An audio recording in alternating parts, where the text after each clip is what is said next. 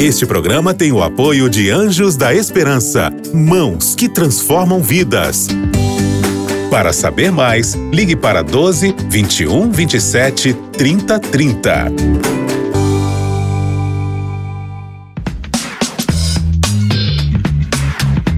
Pensando bem.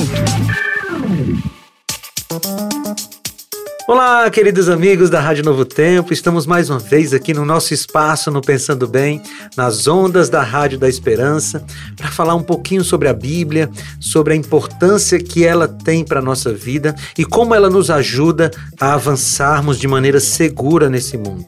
Nós estamos aí numa série a respeito do Salmo 119, nós estamos aí pegando alguns versículos, porque todo o salmo fala a respeito da Bíblia, todo salmo fala a respeito da importância do texto sagrado para a nossa vida, mas nós não temos como pegar todos os versículos, porque ficaria uma série gigantesca, não é?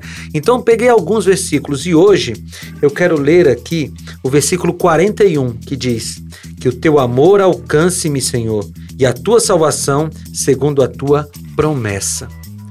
Veja que oração bonita aqui. Ele está pedindo que o amor de Deus alcance o seu coração e que a salvação também chegue a ele. Mas ele dá uma dica aqui muito importante. Como é que o amor de Deus e a salvação de Deus chegam até nós? No final do versículo ele diz: segundo a tua promessa. E nós conhecemos as promessas de Deus na palavra. Veja, o sentido mais profundo desse texto, desse pequeno versículo, é que nós só conheceremos o amor de Deus e a salvação de Deus se nós estivermos em contato com a palavra. Porque é na palavra que nós conhecemos aquele que é amor e naquele e aquele que é a salvação, Jesus Cristo. Veja, a maneira mais segura de encontrar Jesus é através do estudo da palavra, e foi ele quem disse isso. Ele falou lá para os fariseus vocês estudam a palavra porque julgam ter nela a vida eterna. E aí Jesus completa: e são elas que testificam de mim. As escrituras é que testificam de Jesus, e ele falou isso para os fariseus e fala isso para nós.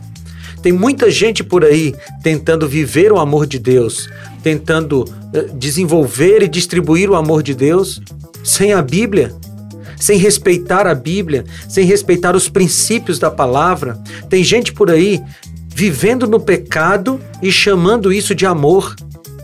Deixa eu te falar uma coisa: não existe amor verdadeiro fora do que a Bíblia estabelece como amor. A frase que você já deve ter ouvido por aí, qualquer forma de amor vale, ela não se encaixa no texto bíblico, porque para a Bíblia existem as formas de amor que Deus estabeleceu.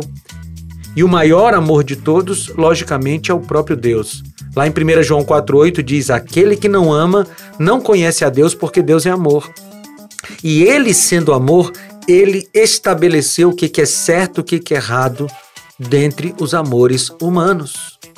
Então, o, o, apóstolo aqui, o salmista, o escritor bíblico, está nos dizendo que só dá para amar de verdade e só dá para ser salvo de verdade se você estiver amparado pelas promessas de Deus, pela palavra de Deus. Então, eu vou ser muito sincero com você.